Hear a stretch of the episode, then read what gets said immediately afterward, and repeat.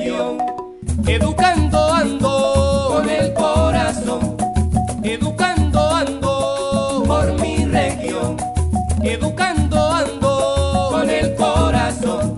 Presten atención, padres, niños y docentes, hablemos de educación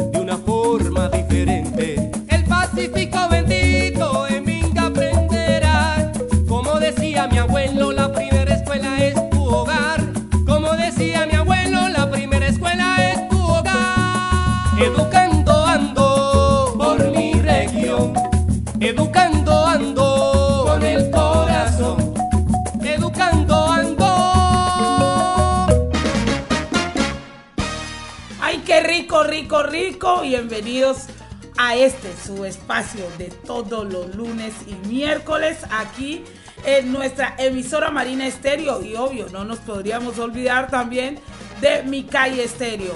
Bueno, decirles bienvenidos una vez más aquí a Educando Ando, donde tu educación y liderazgo nos interesa. Quien les habla, Liliana Yaxiri Mosquera, aquí su amiga fiel. ¡Ay! acompañándolos. Ay, no, es que estoy muy feliz. Julio, un mes de alegría. Compañero Luis, ¿cómo está usted, hombre? Muy bien, excelente y mejorando. Muchas gracias Lili y les agradezco que estén conectados con nosotros de sus casitas. Y claro, este mes de alegría, este mes de contagiar esperanza, este mes de contagiar y compartir el programa radial y todas las enseñanzas que nos deja. Con los vecinos, con los familiares que no tienen la oportunidad de escucharnos. Seamos un movimiento que contagie, que contagie información de interés, nuevos conocimientos y nuevas formas de hacer las cosas. Hoy con un tema súper importante que sabemos que les va a gustar mucho y es la soberanía alimentaria en nuestro hermoso litoral caucano. Así que muy conectados porque esto empieza así. Bueno, y ahora para que empieces tu día con alegría y energía. ¡Motívate! Motívate, motívate, motívate, motívate. Hola a todos, bienvenidos. Mi nombre es Álvaro Iván Valencia, coordinador técnico de Educapaz, y les hablo desde la ciudad de Cali. Hoy nuevamente los estaré acompañando en nuestra sección Motívate, con una historia que nos permitirá reflexionar sobre la mejor manera de afrontar los eventos cotidianos que a veces podemos considerar como desafortunados. Y de esta manera, recordándonos que en ocasiones no podemos controlar los obstáculos externos, pero lo que sí podemos controlar es la actitud con la que los afrontamos. Hoy quiero compartirles una breve historia taoísta llamada La suerte del granjero. Érase una vez un viejo granjero que trabajaba en campo desde hacía muchos años. Un día su caballo se escapó. Al oír la noticia, sus vecinos fueron a visitarlo. ¡Qué mala suerte! le dijeron compa- compadeciéndose. Quizá le respondió el granjero. Al día siguiente el caballo volvió, trayendo consigo dos caballos salvajes. ¡Qué buena suerte! exclamaron sus vecinos. Quizá volvió a responder el granjero. El siguiente día, su hijo intentó montar uno de los caballos salvajes, pero éste lo tiró al suelo y se rompió la pierna. De nuevo, sus vecinos vinieron y le mostraron su compasión por su mala suerte. ¡Qué mala suerte! le dijeron. Quizá, contestó el granjero. El día después de lo sucedido, los militares se presentaron en el pueblo para reclutar jóvenes para la guerra. Entonces, viendo que la pierna de su hijo estaba rota, no se lo llevaron. ¡Qué buena suerte! gritaron los vecinos. Quizá, respondió el granjero. A veces, eh, cuando eventos desafortunados nos ocurren, como por ejemplo la pandemia en la que nos encontramos, Fácilmente las personas podemos caer en el pesimismo, en la pensadera improductiva y en el desánimo, entregándonos a ciertos hábitos de la mente que nos suelen llevar a imaginar siempre el peor resultado. Pero la mayoría de las veces, en realidad, no sabemos qué nos depara el futuro y quizás solo nos están preparando para un nuevo deleite y una nueva oportunidad. Pero la mente es inquieta y a veces es difícil controlarla y por eso es que es tan importante practicar el mantenernos alertas de los pensamientos que surgen momento a momento. A continuación, les voy a entregar dos estrategias claves para soltar aquellos pensamientos que no nos hacen bien y que nos hacen sentir incómodos. La primera es nombrarlos. Cuando un pensamiento catastrófico surja, lo reconocemos y lo nombramos. Ah, estoy pensando que voy a enfermar. O aquí un pensamiento sobre que voy a morir. O quizás pensando que voy a perder mi sustento o trabajo. Muchos de estos pensamientos nos hablan de eventos que aún no han ocurrido ¿por qué entonces preocuparnos antes de tiempo? Y la segunda estrategia es, frente a un pensamiento catastrófico, hagamos una prueba de utilidad con preguntas como, ¿es este pensamiento provechoso para mí en este momento? ¿Me ayuda a estar tranquilo y ver las cosas como realmente son? Este pensamiento me sirve para ser la persona que quiero ser o llevar la vida que quiero llevar. Si la respuesta a estas preguntas es no, entonces sabremos con buena certeza que vale la pena intentar soltarlos, evitando alimentarlos con nuestra atención. El ejercicio que quisiera invitarlos a hacer durante esta próxima semana es a mantenernos muy observantes de los pensamientos, nombrándolos y haciéndonos las preguntas antes mencionadas. ¿Me es útil? ¿Me sirve? Y de esta manera podremos ser cada vez más conscientes y selectivos de aquellos contenidos de la mente que consumimos en el día a día. Que todos los seres encontremos el camino a la felicidad y la tranquilidad. Que todos los seres podamos ser felices.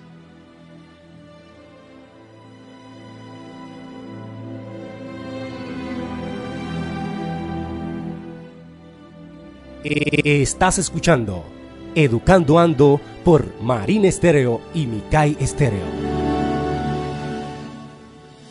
Muchísimas gracias Álvaro por ese mensaje que nos reconforta, nos llena de alegría y de ser cada día unas personas llenas de esa magia, de ese compañerismo, de esa hermandad, de esa familiaridad que encontramos en cada uno de nuestros hogares. Alegría es lo que nos brinda el mes de julio. Para nadie es un secreto que el Pacífico está lleno de riquezas. Riquezas, pero muchas riquezas. Entre esas tenemos toda esa gama de plantas, de sabores, de estilos, de olores, de gustos. Y para el día de hoy tenemos un tema muy pero muy interesante. Soberanía alimentaria en el litoral caucano. Para ello tenemos a una gestora, mujer empoderada, salvaguarda de esa tradición en la gastronomía y en muchos saberes ancestrales. Pero mujer maravillosa debe ser presentada por otra mujer maravillosa. Lili.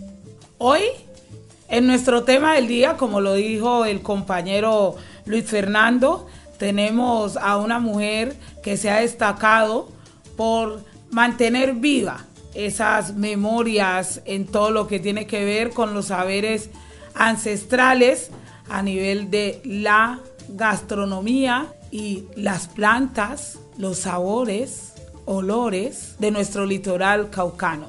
Ella es la señora Teófila Betancourt, para la cual le damos la bienvenida aquí a su espacio, Educando Ando.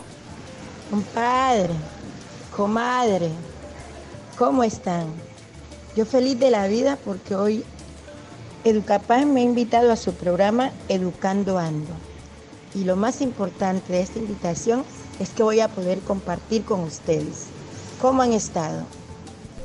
Doña Teo, nosotros muy bien y todos nuestros oyentes en sus casas también sé que están allí muy pendientes de escuchar esas experiencias y todos esos saberes que usted tiene de la gastronomía del Pacífico.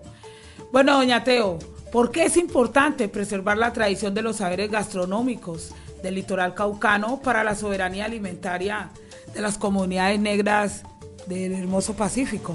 Compartir será nuestra frase de hoy. Y en ese ir y venir de su comadre, su comadre Teófila, quien les habla, en estos 56 años que tengo, pude vivir, digamos, parte de mi vida en, en el pasado y poder darme cuenta de todo lo que tenemos y todo lo que teníamos y cómo compartíamos entre nosotros.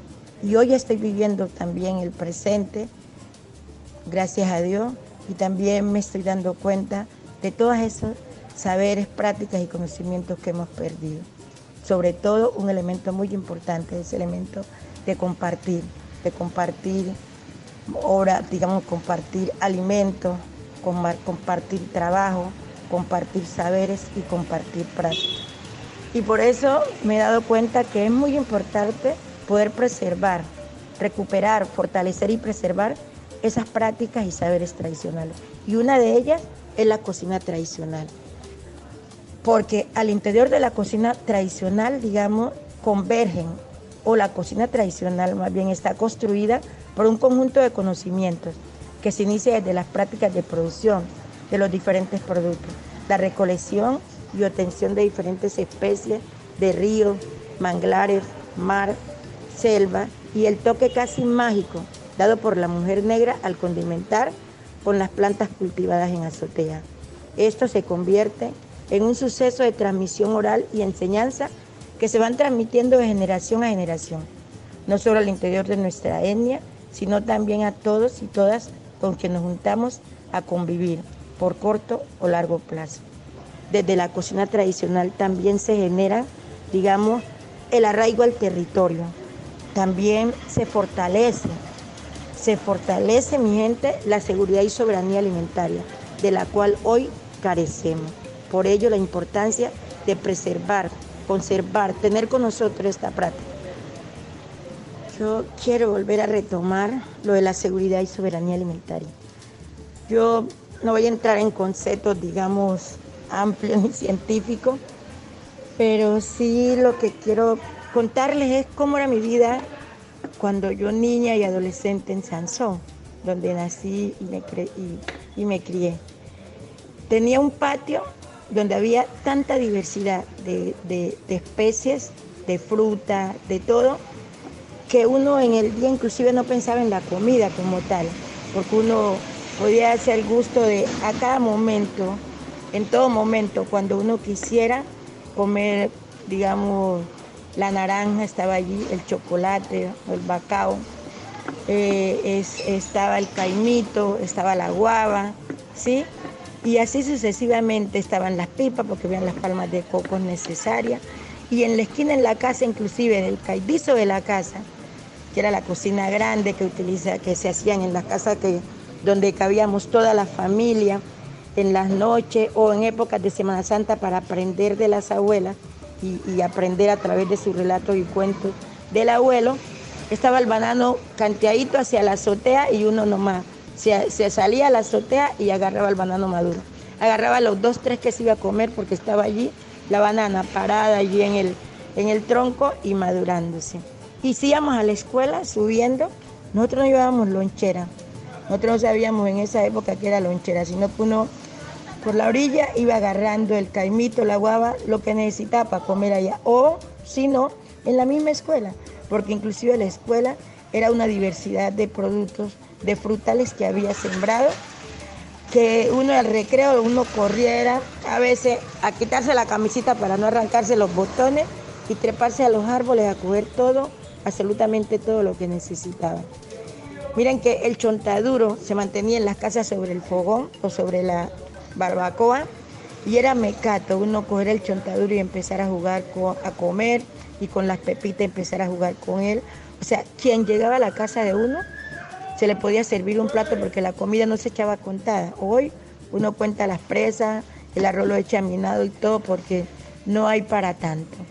En ese entonces se cocinaba y se cocinaba bastante porque el vecino que llegaba a la casa de uno a compartir en la noche o a compartir en la mañana, o un niño que llegaba a hacer un mandado, lo primero que se hacía era hacerle subir y servirle comida o darle chontaduro o la pepe pan o los caimitos que estaban por ahí en un canasto o así sucesivamente. Eso es seguridad y eso es soberanía alimentaria.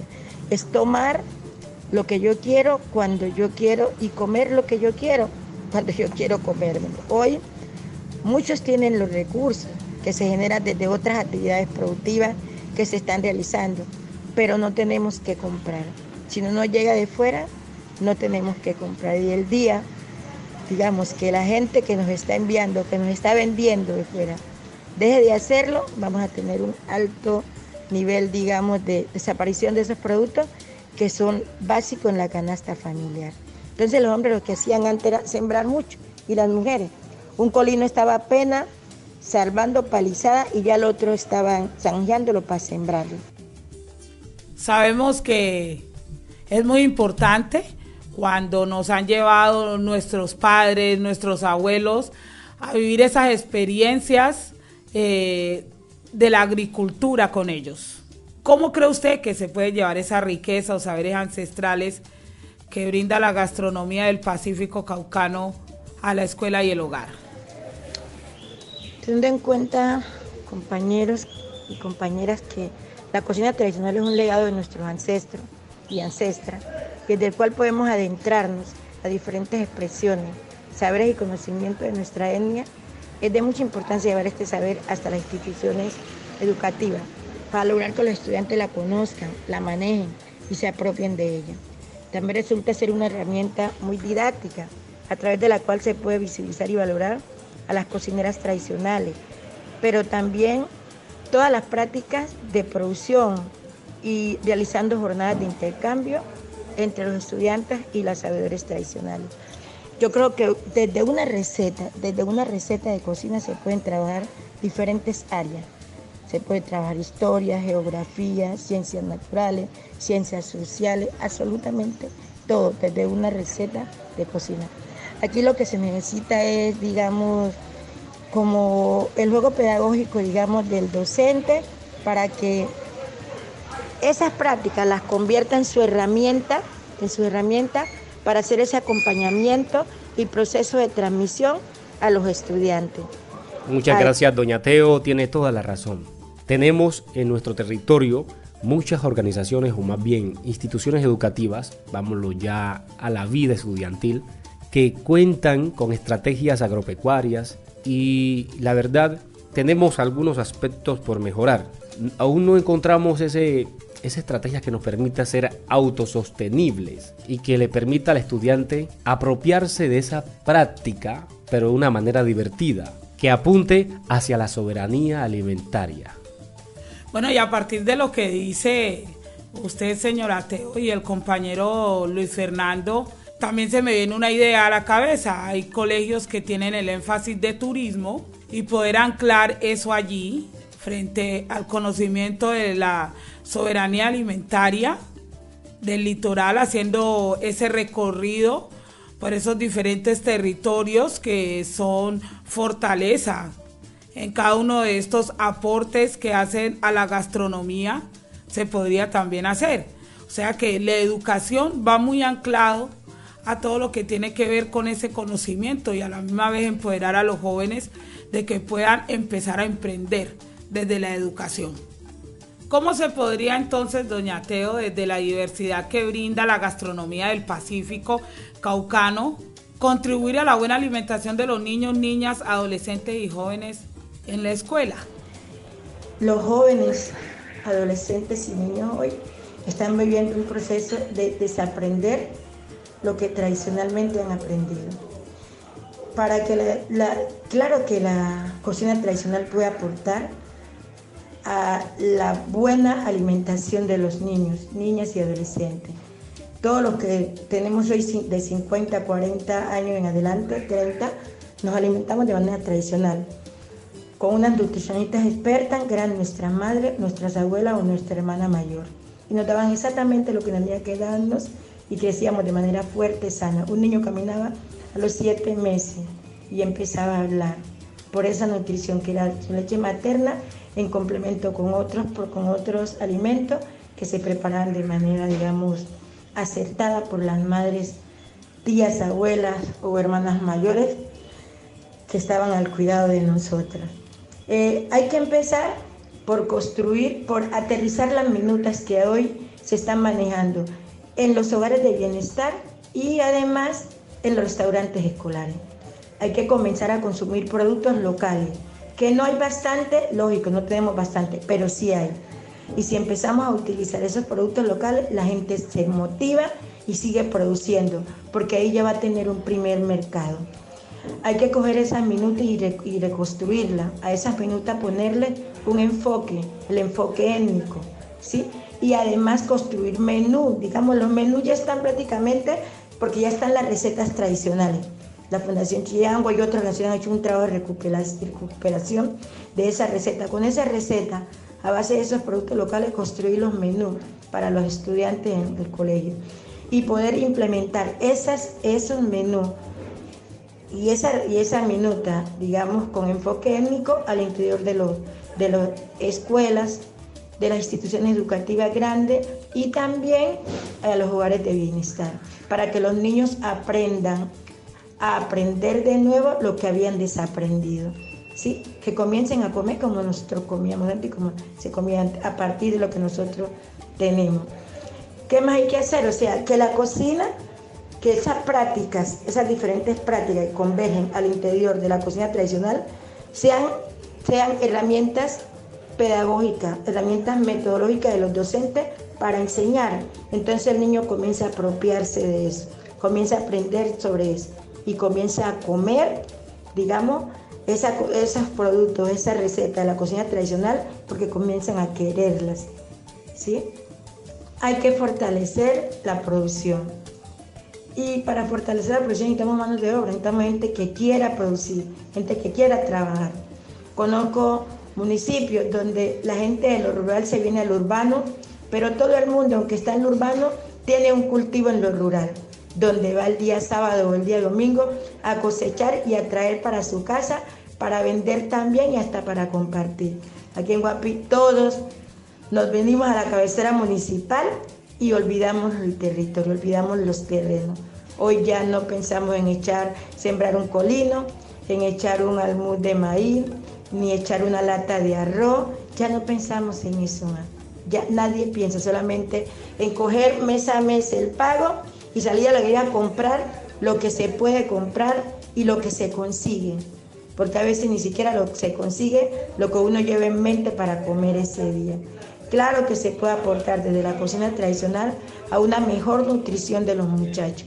Y eso, en esa lucha estamos mucho, recuperando esa receta, recuperando esos productos locales, fortaleciendo esos cultivos, creando organizaciones alrededor de estas prácticas y saberes tradicionales para visibilizarlas y posicionarlas. Eh, bueno, señora Teo, todo lo que usted nos ha dicho hasta ahora ha sido muy importante y de verdad créame que cosas que desconocía hoy me han quedado mucho más claras. Eh, ¿Qué mensaje entonces así le daríamos a todos nuestros radioescuchas para seguir preservando la gastronomía del Pacífico? Bueno, amigos y amigas, Teófila tengo por nombre, Betancourt por apellido, con la Fundación Chillangua voy por Vereda Civil. Compadres y comadres mías, Hoy vamos a recordar todo lo que hemos perdido y que hay que recuperar. Creo que todos se acuerdan cuando el conejo salía a comer al pie del pan, fruta que todos comían. El guatín no estaba lejos, la panchana y el diestedé. Todos estos animales hay boquita. ¿Qué querés? Y si de fruta hablamos, todo era por montón, se compartía entre todos para llevarlo al fogón. ¿Cómo han cambiado los tiempos? Hoy no se consigue nada. Se perdieron los cultivos y los vecinos no hablan. Y si de fruta hablamos, se perdió el chontaduro. En la idea anda viajando sin estar aún maduro. La guava llega podrida, no hay cosecha de zapote, el caimito no aparece ni a decirnos buenas noches. Si de pescado hablamos, no encontramos qué escoger. Del mar, quebrada o río, ya no se deja ni ver. Dicen que la minería y aparejos mortales que matan los renacientes, de todos los animales. Pero también es el hombre que olvidó su tradición, esas prácticas ancestrales de cuidado y protección. Transmitir esos saberes es hoy un gran compromiso llevarlos a las escuelas para el bien de nuestros hijos. Bueno, compadres y comadres, fue un gusto enorme estar con ustedes. Espero que me vuelvan a invitar para seguir compartiendo. Chao, chao. Chao, chao, doña Teo, y sabemos, y créame, que estamos muy seguros, al igual que mi compañero Luis, de que tendremos muchos temas en el que usted muy seguramente será nuestra invitada. Y nos vamos con algo de música, el Pacífico. Qué rico el Pacífico. Y qué más que con las melodías del grupo Bahía ustedes puedan conocer mucho más de las riquezas que esconde este hermoso litoral. El Pacífico es bonito, el Pacífico es bonito, con sus negros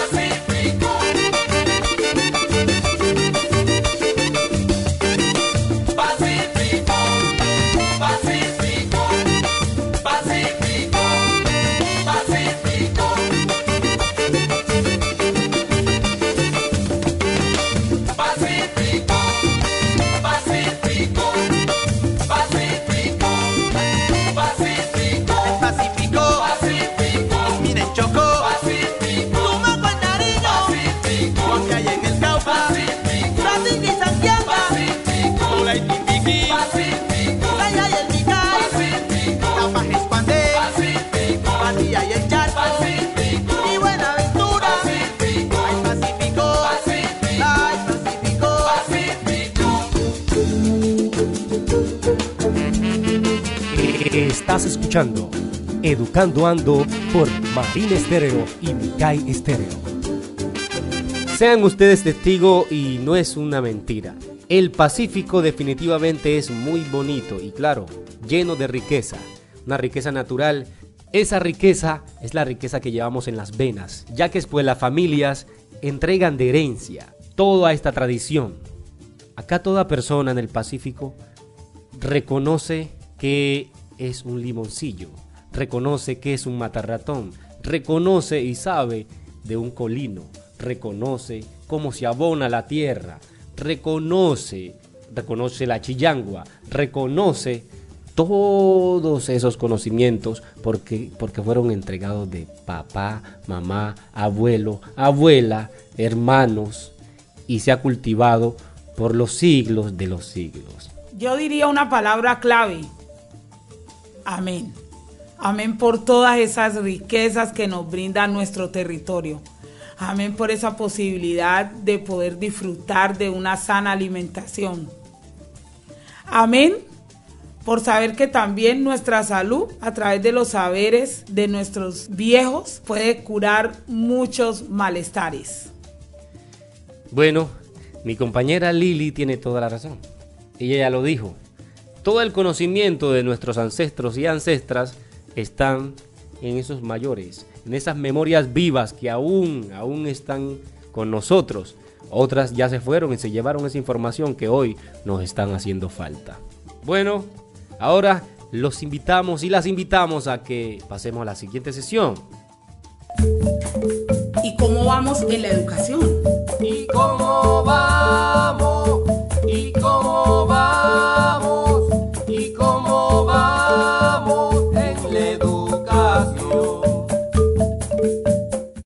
cómo vamos en la educación?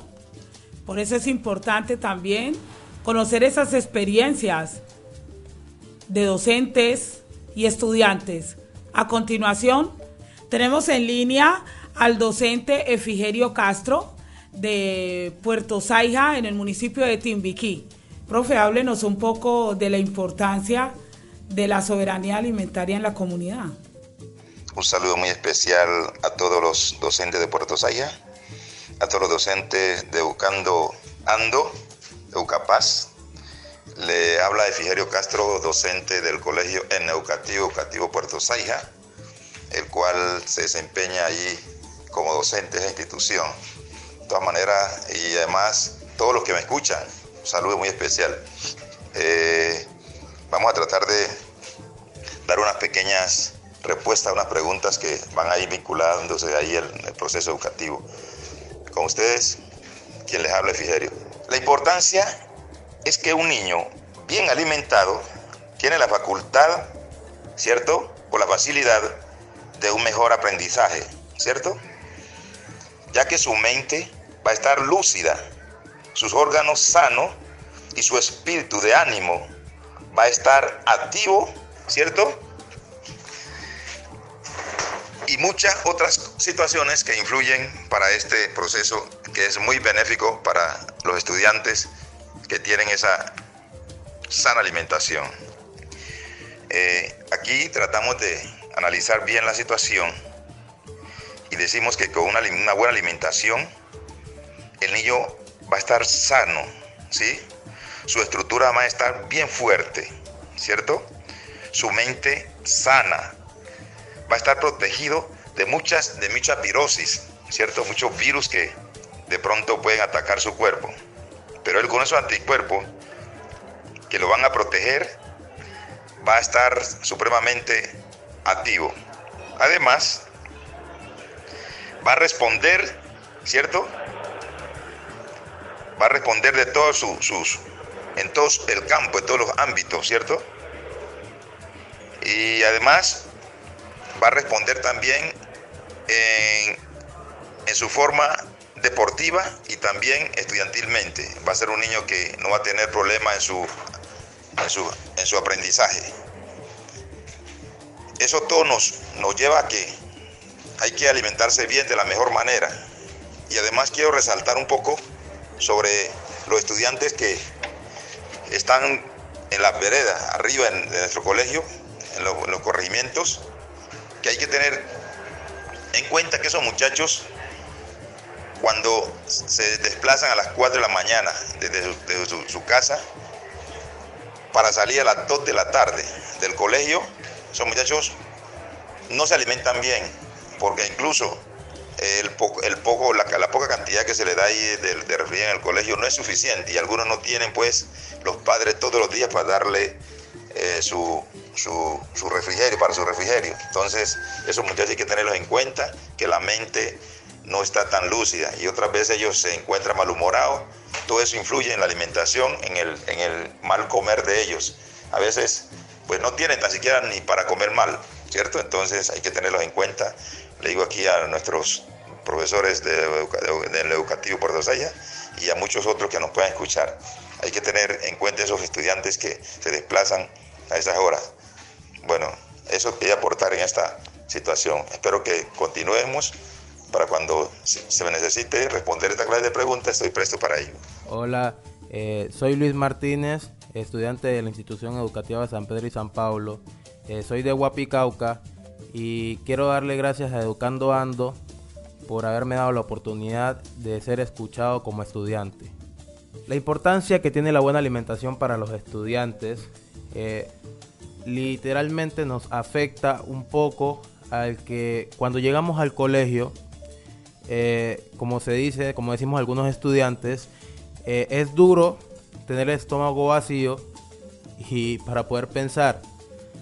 Entonces es duro estar en un aula de clases escuchándonos y escuchar al profesor y estar pensando más en qué vamos a comer o en cómo, en cómo nos sentimos con el estómago vacío.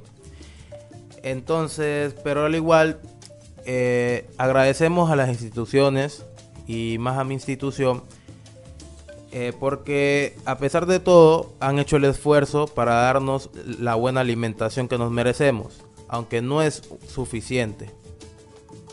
Una buena estrategia sería que eh, aprovecháramos las riquezas que tenemos en nuestro litoral pacífico y que cada vez más eh, tuviéramos como el apoyo de, los comercializadores que tenemos en nuestros municipios. Eh, ejemplo, que nos puedan dar lo que tanto anhelamos, lo que tanto comemos en nuestras casas, que puede ser el plátano o un buen pescado o unos buenos camarones, como nos gusta a todos. Y sería bueno eh, que también las instituciones o el gobierno contratara a los pescadores o a las mujeres que cultivan o a los hombres también que cultivan para que esas personas nos dieran aquellos alimentos que nosotros necesitamos como estudiantes. Muchas gracias a nuestros invitados por compartirnos sus realidades. Bueno, y ahora sin más preámbulo, pasamos a nuestra siguiente sesión para meterle un poco más de sabrosura, conociendo lo nuestro. Conociendo lo nuestro, conociendo lo nuestro, conociendo lo nuestro, conociendo lo nuestro. Sigamos conociendo lo nuestro.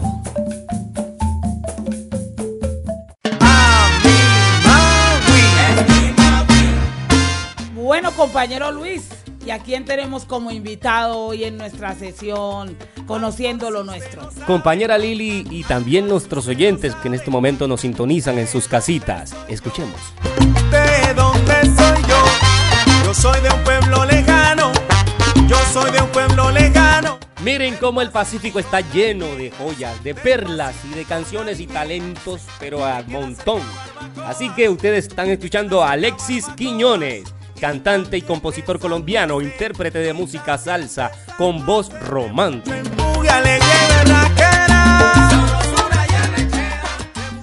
El compañero cantante es nacido en el municipio de Mahuipayán, en el departamento de Nariño. en Educando Ando, qué sabroso suenan los artistas. Hola, hola, hola, ¿qué tal mi gente? Les saluda Ale, Ale, Alexis Quiñones. Y quiero ver un saludo muy especial para todos mis oyentes de Educando Ando. Y gracias a todos los que están ahí sintonizando y apoyando el talento de todo el litoral pacífico, del Cauca, Nariño, Chocó, Valle. Muchas gracias por apoyarnos y quiero que sepan que vamos a estar aquí pendientes para todo lo que ustedes necesiten y quiero que se queden ahí sintonizados con lo mejor de la salsa de Alexis Quiñones y les presento este mi más reciente éxito, Mi Magui. Pósalo ahí. Ale, ale, Alexis Quiñones. Vaya, sabrosura. Alena. Estás escuchando Educando Ando por Marín Estéreo y Micay Estéreo. Ay, por si usted no sabe, ay, por si usted no sabe de dónde soy yo, de dónde soy yo. Yo soy de un pueblo lejano, yo soy de un pueblo lejano, del Pacífico Nariñense, del Pacífico Nariñense, que queda cerca Barbacoas, que queda cerca Barbacoas.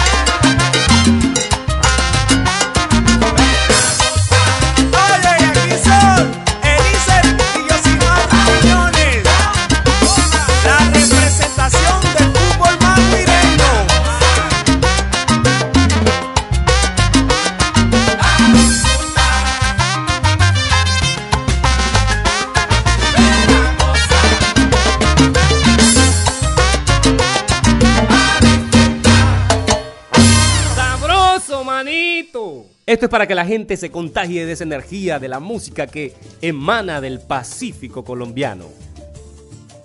Bueno, y así llegamos una vez más al final de su programa Educando Ando, porque tu educación y liderazgo nos interesa. Un programa liderado por Educapaz, Litoral Pacífico Caucano. Un saludo muy especial, aprovechar a todos los cumpleañeros en este mes, a todos los que han estado feliz y no olviden, la felicidad es gratis y es algo que tú puedes inyectarte porque los problemas están allí, los inconvenientes están allí, pero si nos ponemos tristes no solucionamos nada. Esto es Educando Ando, más cerca de ti, porque eso es Educapaz, te abraza. Bueno, mi gente querida, mi gente bella del municipio de López de Micay, de Guapi, de Timbiquí y también a todo el litoral pacífico caucano, toda Colombia, todo el mundo, todos aquellos que nos escuchan en este momento. Recordemos que así como la pandemia se ha expandido por todos los lugares del mundo, también que se expanda y se contagie la alegría, que se contagie esas ganas de vivir, que se contagie esa energía del Pacífico hacia el mundo. Recordemos lavarnos bien las manos, usar bien los tapabocas y evitar aglomeraciones. De esa manera estamos evitando el contagio con el COVID-19. Protégete y protege a los tuyos.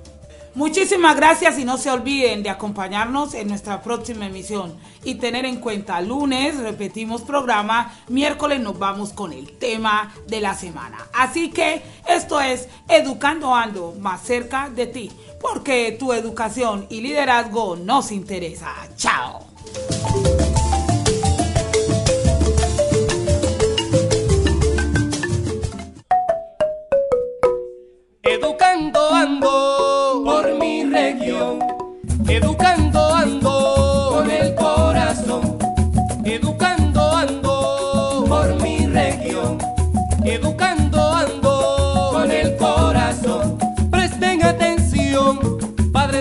docentes hablemos de educación de una forma diferente.